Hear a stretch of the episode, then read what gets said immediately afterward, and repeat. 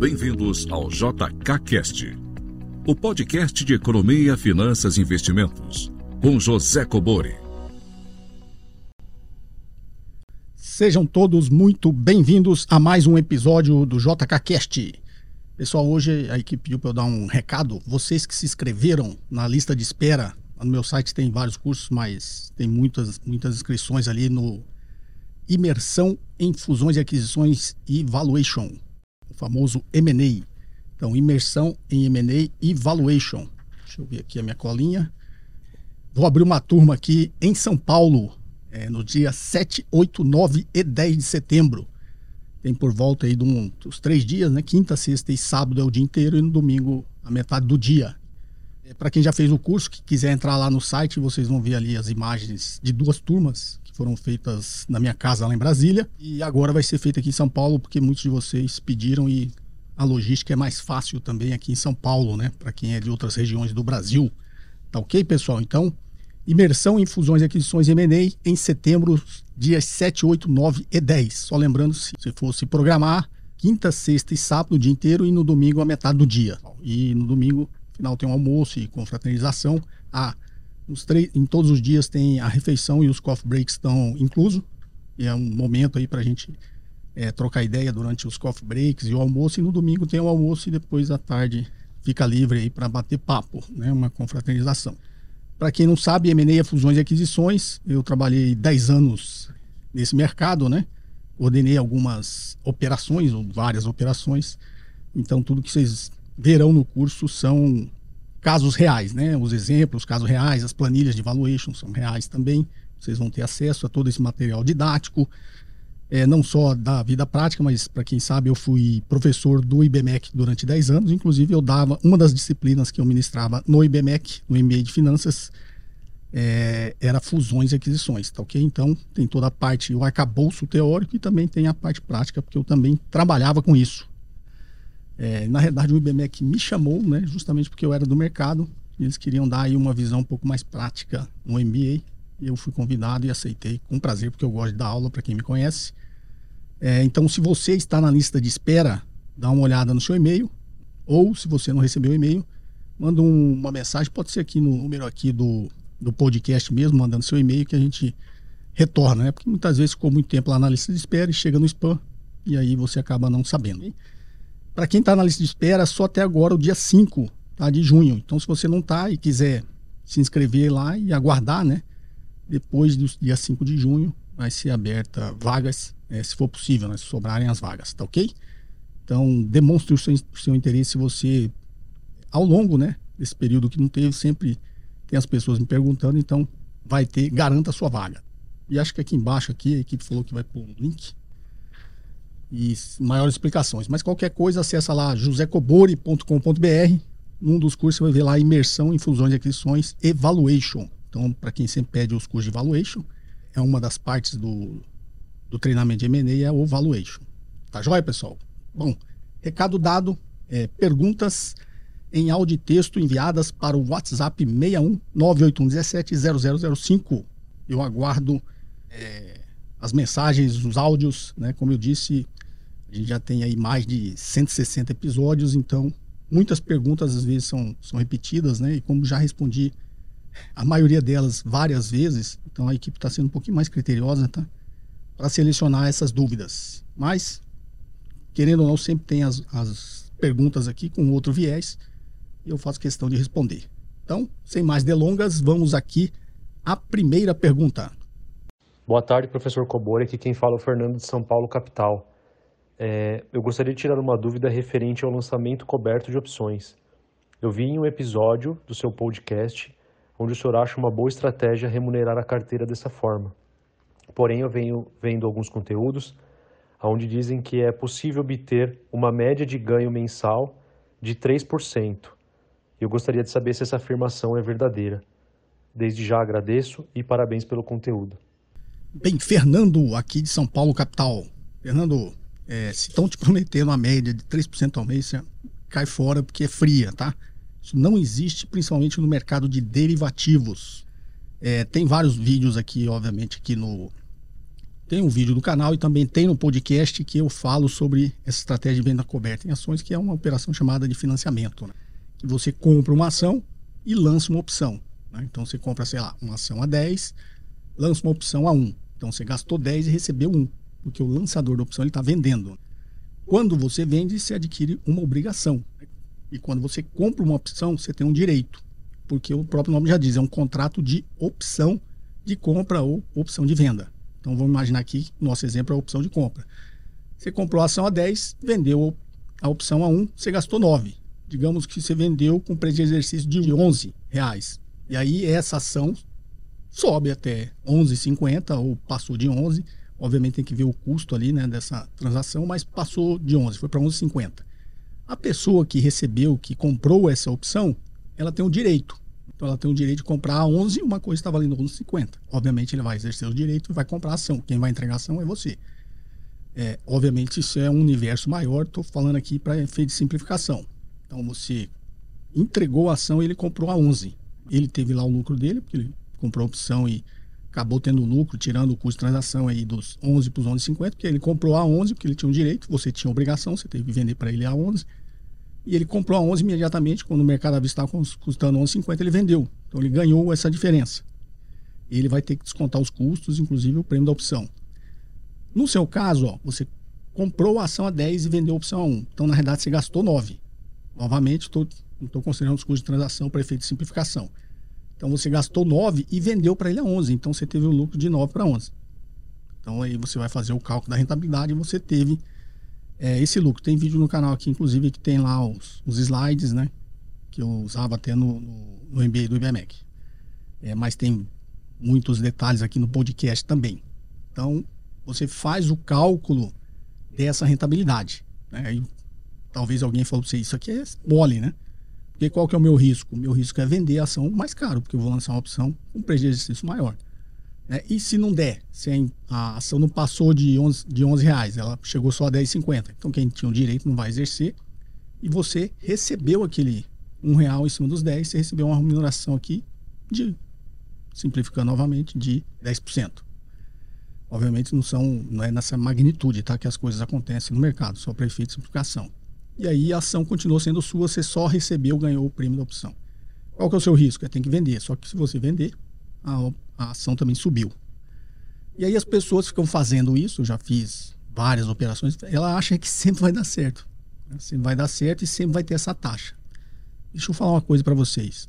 É, isso são assimetrias no mercado, tá? Porque o mercado ajusta tudo. Tudo no mercado financeiro é taxa. Então, se em algum momento abrir uma diferença muito grande pelo risco do CDI, que digamos não dá nem 1%. Então, se no mercado de opções e mercado à vista essa diferença abrir, permitindo que você ganhe muito mais do que o CDI, o próprio mercado vai corrigir isso. Então, assim, não se iluda porque não tem oportunidade de você ganhar 3% todo mês. Isso é mentira para quem está te prometendo, tá? É, até porque se fosse fácil, eu sempre falo aqui, tem mais de um trilhão de reais de liquidez no mercado sendo operado por grandes gestores de fundo, fundos de renda fixa, fundos DI, né, fundos, todos os fundos multimercado, a maioria tem lá 80% em títulos do Tesouro Nacional. Então, tem um trilhão sendo operado e grande, a maior parte disso está sendo operado para ganhar menos de 1% ao mês. Vai ser um gênio, um iluminado, um gênio das finanças que vai começar a ganhar 3% ao mês é, e achar que ele é mais esperto que o outro, tá?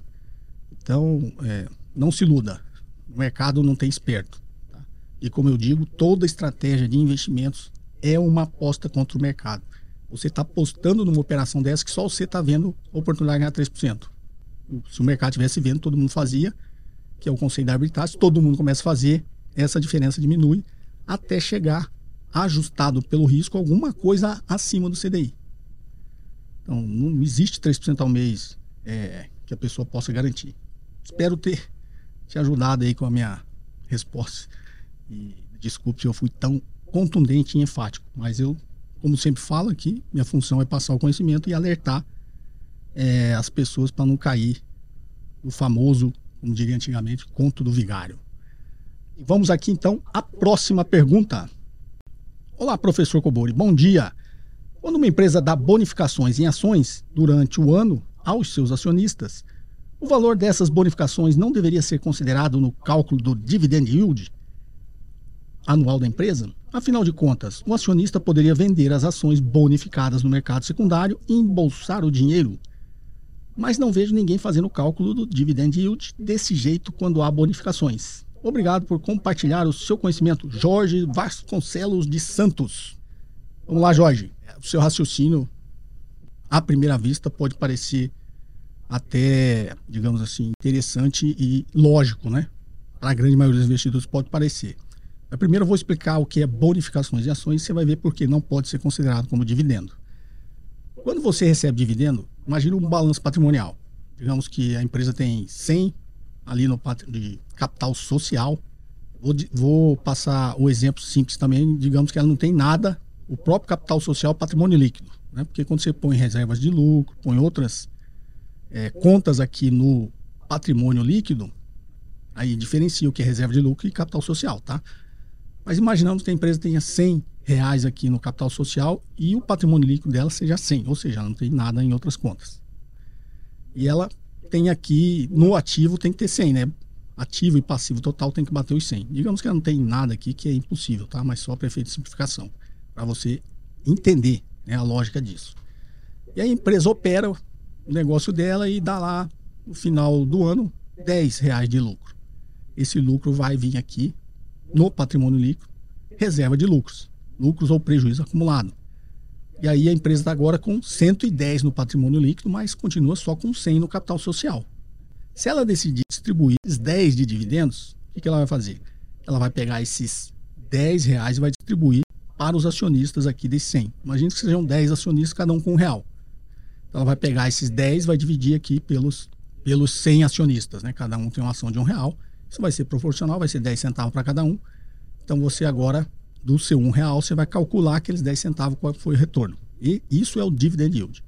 Só que a empresa distribuiu o lucro. Quando ela distribuiu esses 10 aqui, esses 10 saiu do ativo, saiu do caixa dela. Então ela continua, ela, como ela distribuiu tudo, ela vai continuar com 100 no capital social, no patrimônio líquido, e 100 no ativo. A bonificação em ações não é isso. A bonificação em ações é, ela colocou esses 10 aqui, lucros e prejuízos acumulados, mais os 100 do capital social. E ela decidiu reinvestir esse lucro. E aí, com o passar do tempo, esse, esse, essa conta vai aumentando. Agora, na lógica, por que a empresa faz isso, né? Essa conta vai aumentando, ela fala assim, bom, o acionista está ali meio insatisfeito, queria receber dividendos, mas eu vou usar esse dinheiro aqui, né? Começa a fazer. Então, o que, que ela faz? Ela só transfere ali do lucro de prejuízo acumulado para o capital social. Então, aqueles 110, que era 100 de capital social e 10 de lucros e prejuízos acumulados, o que, que ela vai fazer? Reserva de lucros. Vai pegar aqueles 10 e vai incorporar no capital social. Agora o capital social é 110. Como você era acionista, tinha lá o seu um real, será, tinha 1% da empresa, tinha 100 acionistas, cada um com um real, você tinha uma ação que uma participação de 1% da empresa que valia um real. Como ela incorporou aqueles 10, o que ela tem que fazer? Se ela incorporou, ela vai passar esses 10 para o acionista. Então agora a empresa vai ter 110 ações. Vai ser proporcional, vai distribuir, mas. Que é uma outra dúvida, né? O investidor sempre fala, ah, mas e, e o que é fracionado? Então vou, dar, vou melhorar o exemplo. Ela foi com o tempo acumulando, acumulando e ficou ali 100 de reservas de lucro e 100 de capital social. Aí ela decidiu incorporar esses 100 reais no capital social ela vai distribuir os 100 reais em bonificação de ações. Então ela vai pegar um real e passar para cada acionista. Então agora são 200 reais no capital social e você tem duas ações, cada uma valendo um. Então ela te bonificou em uma ação. Tá? Qual que é a diferença? Como ela incorporou isso no capital social, o dinheiro não saiu do caixa. Então ela tem agora aqui, nesse nosso exemplo, 200 reais no passivo total e 200 reais no ativo. O, o dinheiro não saiu. Por esse motivo, você não pode calcular como dividend yield, porque você não recebeu dividendo, você não recebeu dinheiro, você recebeu uma bonificação em ações. Seu patrimônio dobrou, mas você não recebeu lucros da empresa, você recebeu um bônus em ações. Qual que é a vantagem? Por que você não coloca no dividend yield? Porque agora você tem uma base de participação maior. Quando lá na frente, digamos, no ano seguinte, ela for distribuir, sei lá, X reais por ação, Agora você tem duas ações, você vai receber lá na frente. Mas para calcular como dividend yield, você não pode fazer essa conta, porque você estaria, digamos, é, distorcendo a sua avaliação de rentabilidade. É, essa, é a, essa é a lógica, né? Espero que essa lógica contábil é, tenha sido útil para todos vocês. Por quê? Novamente, distribuiu dividendos, o dinheiro saiu do caixa. Por quê? O dinheiro saiu da empresa, né? Que ela pegou aquela reserva de lucro, distribuiu, aquilo saiu da contabilidade dela. Então tem que sair do passivo, tem que sair do ativo. Tá? Saiu do passivo total, tem que sair do ativo. Na bonificação em ações, não, não, não mexeu nada. O que mexeu foi de uma conta para outra. Saiu da conta de lucros aqui e entrou na conta do capital social. Então ela só movimentou as contas, as contas dentro do passivo. O dinheiro não saiu da empresa. Né? Dividendos não. Ela pegou aquele lucro e distribuiu. Como esse, digamos lá, os 100, né? Do, do nosso exemplo aqui, saiu para o acionista, ela saiu da empresa. Então ela sai 100 do passivo e sai 100 do ativo. Então 100 saiu aqui do, do lucro, 100 saiu daqui do ativo, do caixa e bancos. Esta é, seria a explicação mais simples para você entender. Tá ok, Jorge? Espero ter te ajudado aí. Vamos aqui à próxima pergunta. Olá, professor José Cuburi. Aqui é Jean Carpone, de Cornélio Procópio. Primeiramente, quero agradecer ao senhor pelos ensinamentos que tem nos agregado tanto conhecimento. Acompanho o podcast desde o começo e já li o ótimo livro Análise Fundamentalista do Senhor. A minha dúvida é em relação à taxa de desconto dos fluxos futuros de uma empresa sem dívidas e outra com um certo endividamento em relação ao seu patrimônio. No cálculo da taxa de desconto, WACC, a empresa sem dívida alguma terá uma taxa, o capital próprio, que ele botou aqui CAE, né? Bem maior que o custo de capital da empresa endividada pelo custo da dívida, o KD. Né? Ser mais barato, até aí eu compreendi bem. Porém, não fica um pouco contraditório eu descontar a uma taxa maior os fluxos de uma empresa sem dívida em comparação com outra que tem um pouco mais de dívida? Obrigado, professor, pelos seus ensinamentos e agradeço também a oportunidade de tirar nossas dúvidas. Bem, Jean Carbone de Cornélio Procópio. Vamos lá, Jean Carbone. Essa dúvida é, tem, de novo, né? Tem um vídeo aqui no meu canal que eu explico sobre a alavancagem financeira, né? Qual que é a lógica disso? Então vamos lá. O princípio da alavancagem financeira está ligado ao próprio nome, alavancagem. O que, que o acionista está fazendo? Está alavancando o seu retorno. Então, a lógica. É, Para todo mundo aqui, ele botou WACC, é Weighted Average Cost of Capital, é custo médio ponderado de capital. Então você imagina, vou, vou dar um exemplo. A empresa tem, abriu, tem 50 aqui no, no patrimônio líquido, no passivo aqui, no, no lado balanço, e tem outro aqui 50 do lado ativo. Tá? Então, 50 50. É, e ela opera a empresa, só que esse 50 aqui é só capital próprio. Né? Colocou no capital próprio 50, 50 aqui nos ativos. Operou a empresa, tá? receita menos despesa, deu lucro. Então, digamos que ela deu lucro aqui de 10 reais. Sempre números assim para vocês entenderem. Tá? Obviamente, a magnitude são outras, né? É, e aí ela deu o lucro aqui de 10 reais. Ela vai distribuir esse lucro. 10 reais sobre 50, teve uma rentabilidade de 20%. Tem só 50 aqui de capital próprio, os 10 saiu daqui, remunerou o acionista. 10 sobre 50, 20%. Então, ó, rentabilidade de 20%, retorno de 20%. A empresa vai crescer, ela decide dobrar isso aqui, né, de 50 passar para 100. Ela tem duas opções, ela pode fazer isso com capital próprio, né, então ela vai pegar e colocar mais 100, 50 reais de capital próprio, foi para 100. Né? E aí 100 aqui no ativo. Se ela fizer a mesma coisa ou a mesma operação e ela der 20%, esses 20% vai ser aqui 20 reais, vai remunerar os 100 reais aqui, retorno de 20%. Ok? Ela só aumentou com 100% de capital próprio. Ou ela tem a opção de falar assim, não, eu não quero botar capital próprio, vamos pôr capital de terceiros. Por que, que uma empresa injeta capital terceiros na sua estrutura de capital? Por um simples motivo que, em teoria, o capital terceiros é mais barato vai contra o senso popular, porque todo mundo imagina que dívida é mais cara. Não, a dívida é mais barata, tem que ser mais barata. Por quê? Porque o risco dela é menor. Né? É muito mais arriscado você ser acionista de uma empresa do que você ser credor. Então, naquela relação risco e retorno, o credor, como ele tem mais garantias, ele tem menos risco, né? Um dos motivos é o fluxo de caixa dele, desconsiderando a inadimplência, é estável. O acionista não. O acionista só tem fluxo de caixa se for positivo e se a empresa der lucro. pode ser até negativo, né? No limite, ela vai dando prejuízo acumulando, ela pode chamar capital para cobrir aquele prejuízo. Então, o fluxo do acionista é instável, do credor é estável, desconsiderando a inadimplência. O, acionista, o credor tem uma série de garantias. Se não pagar, ele pode executar. O acionista não. E o capital terceiro tem benefício fiscal. Então, você pode falar assim, bom, partindo desse pressuposto, né, que o capital terceiro é mais barato, fala, não, em vez de eu colocar 50 reais aqui de capital próprio, eu vou colocar 50 de dívida. Como o capital terceiro é mais barato, novamente, vou dar um exemplo simples, o retorno esperado do acionista, lembra que a empresa está dando 20% de retorno? É 20%. Ele consegue captar dívida a 10%. Né? Então, o que ele vai fazer agora? Vai botar 50 reais de dívida a um custo de 10%. E aqui no, no ativo vai ficar a mesma coisa. Ele só mudou a estrutura de capital. Deu 100 aqui. Ele deu o mesmo retorno de 20%. Agora ele vai ter que remunerar o credor. Desses 20%, que são 20 reais, quanto que ele tem que pagar para o credor? 10%. Então, desses 20, vai 5 para o credor. E vai, sobra 15 para o acionista. Então, o retorno do acionista, que era 20%, recebia 10, era 20%, agora é 15 sobre 50. O retorno dele aumentou. Então, por isso chama alavancagem financeira. O acionista, né, a empresa, injeta capital terceiro para alavancar o retorno do acionista. Tá? Essa é a lógica. Então, quando você fala, ah, vou descontar o fluxo de caixa futuro dessa empresa por um custo de capital. Se essa empresa aqui né, tivesse só capital próprio, o custo de capital próprio dela é muito maior. Quando você faz o cálculo WACC, proporção de capital próprio versus custo de capital próprio.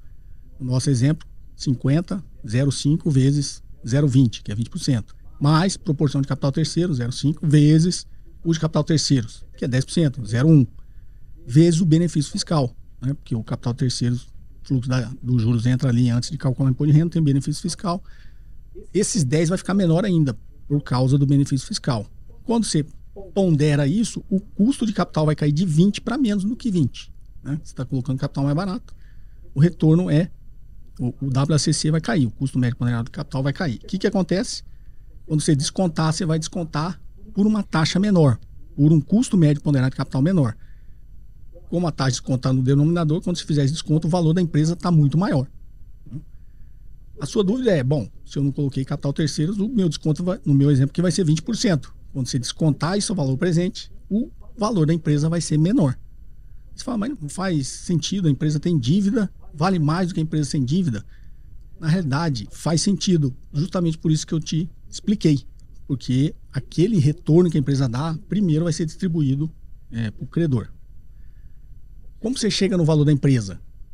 Aqui a gente está falando do famoso Enterprise Value. Né? Você calculou o valor da empresa, a empresa com dívida, como ela tem uma um WACC, né? Uma taxa de desconto menor, ela vai valer mais. E uma empresa tem só capital próprio vai valer menos. Quando você calcula os valores da empresa, você pega o Enterprise Value, que é esse valor que você chegou ao valor da empresa, e você tem que descontar a dívida. Tá?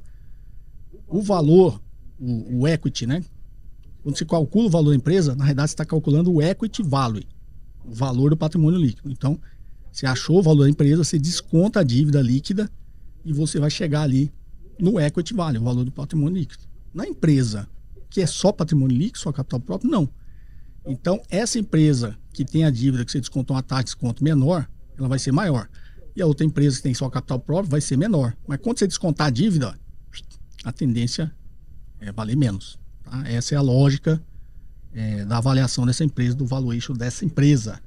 Espero que não tenha ficado tão complicado assim. Acho. E obrigado por ter é, elogiado o livro, né? O meu livro Análise Fundamentalista. Foi o primeiro livro que está no Brasil com esse nome. Eu já contei a história, né? Tinha um circuito, para quem é mais antigo aqui é, no Brasil, chamava Expo Money. Né? A gente, era um circuito que estava em todas as principais capitais e, e nas maiores é, cidades do interior, né? de cada estado. Então era um circuito aí que era o Brasil todo e eu dava palestra nesse circuito no Brasil todo sobre análise fundamentalista, né? sobre avaliação de empresas, valuation. E aí eu fui convidado né, pelo meu amigo Gustavo Cerbasi, que era palestrante também é, nesse circuito. É, grande Gustavo Cerbasi, e ele dava, obviamente, as palestras que ele dá até hoje sobre educação financeira, né? E eu dava sobre valuation, sobre avaliação de empresas. E aí ele falou, Cobor, escreve o livro sobre avaliação de empresa aqui do, da coleção Expo Money, né? Que não é é, a capa desse livro hoje, né, que é esse aqui. Essa é a segunda edição. Provavelmente eu é, faça uma terceira edição. Vou acrescentar mais um pouquinho de conteúdo. Vai ser a terceira edição. Mas a primeira edição não era assim, né? A primeira edição era da coleção Expo Money. É, e esse livro aqui é o primeiro livro de análise fundamentalista aqui do Brasil. Com muito orgulho. E fico mais feliz ainda quando todos vocês aí que leram ficam elogiando, elogiam o livro, tá? Então é isso, pessoal. Novamente o recado, né? Imersão em fusões e aquisições Valuation aqui em São Paulo, 7, 8, 9 e 10. Quinta, sexta, sábado, domingo. É, quinta, sexta e sábado o dia inteiro, domingo até o horário do almoço. Todos os dias estão inclusos aí as refeições e os coffee breaks, que é o momento que a gente troca ideia, bate papo, uma coisa mais informal. Obviamente, durante a aula é só conteúdo com todo o arcabouço teórico e minha experiência prática. Perguntas em áudio e texto para o WhatsApp 61 981 17 0005. É, e novamente, mais informações, entre lá no, no site. Vocês vão ver lá a imersão em fusões e aquisições M&A, tem todo o conteúdo para vocês tirarem dúvidas e até o dia 5 agora, tá? Para quem está na lista de espera. Para quem não está, manda uma mensagem aqui nesse número mesmo do podcast que a gente tira as dúvidas, tá joia? Um forte abraço e até o próximo episódio. Você ouviu mais um episódio de JK Cast, o podcast de economia, finanças e investimentos com José Cobori.